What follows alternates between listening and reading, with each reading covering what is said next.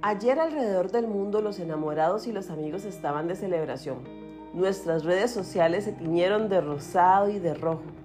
Y pues en medio del arsenal de detalles y regalos que muchos postearon en sus redes sociales, al menos en dos ocasiones, yo vi unos postres que traían la imagen de un personaje infantil muy popular bajándose su ropa interior, acompañado de una frase totalmente inmoral, que de verdad no me atrevo a repetir.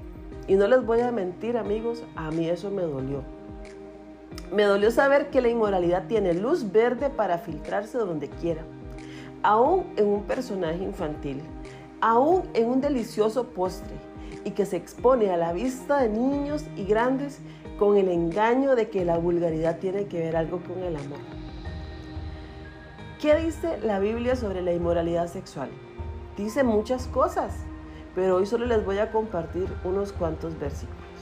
Gálatas 5:19 dice esto. Cuando ustedes siguen los deseos de su naturaleza pecaminosa, los resultados son más que claros. Inmoralidad sexual, impureza, pasiones sensuales. Y ese mismo capítulo, pero en el versículo 21 dice así. Permíteme repetirles lo que les dije antes. Cualquiera que lleve esa clase de vida, o sea, una vida inmoral, no heredará el reino de Dios. Cualquiera que lleve esa clase de vida no heredará el reino de Dios.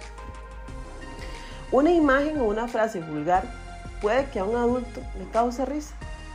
Depende del contexto en que viva ese adulto. Pero a un niño o a un joven le va a ensuciar su corazón, le va a ensuciar su mente, porque la semilla de la inmoralidad entrará en esa mente para destruirla. Hoy quiero decirte que ningún tipo de impureza ni de inmoralidad tiene que ver algo con el amor. Eso es un engaño de Satanás. El amor es otra cosa. El amor es otra cosa totalmente y del amor también nos habla la palabra de Dios. En 1 Corintios 13, a partir del versículo 4, dice la Biblia, el amor es paciente y bondadoso. El amor no es celoso, ni fanfarrón, ni orgulloso, ni ofensivo. No exige que las cosas se hagan a su manera. No se irrita ni lleva un registro de las ofensas recibidas. No se alegra de la injusticia, sino que se alegra cuando la verdad triunfa.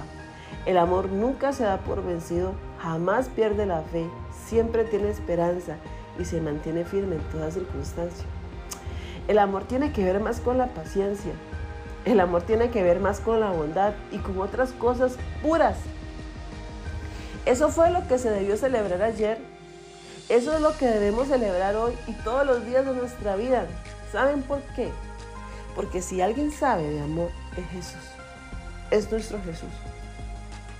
Y el mensaje de Jesús, la Biblia, de principio, y de principio a fin, habla del amor que siente por nosotros. Así que Hoy vamos a orar porque hay mucho engaño. Ahora hay muchos engaños, este, la, impureza, la inmoralidad, viene disfrazada de verdad de cosas que parecen inofensivas, que parecen graciosas, pero nosotros tenemos que discernir y nosotros tenemos que ser celosos con esto, de cuidar la mente de nuestros hijos, de nuestros jóvenes. Si no las cuidamos nosotros, ¿quién nos va a cuidar? Si nosotros no no predicamos la palabra de Dios tal y como es, sin tener miedo a ofender, sino a decir lo que es correcto. ¿Quién, ¿Quién, más lo va a hacer? Si no lo hacemos los hijos de Dios, ¿quién más lo va a hacer?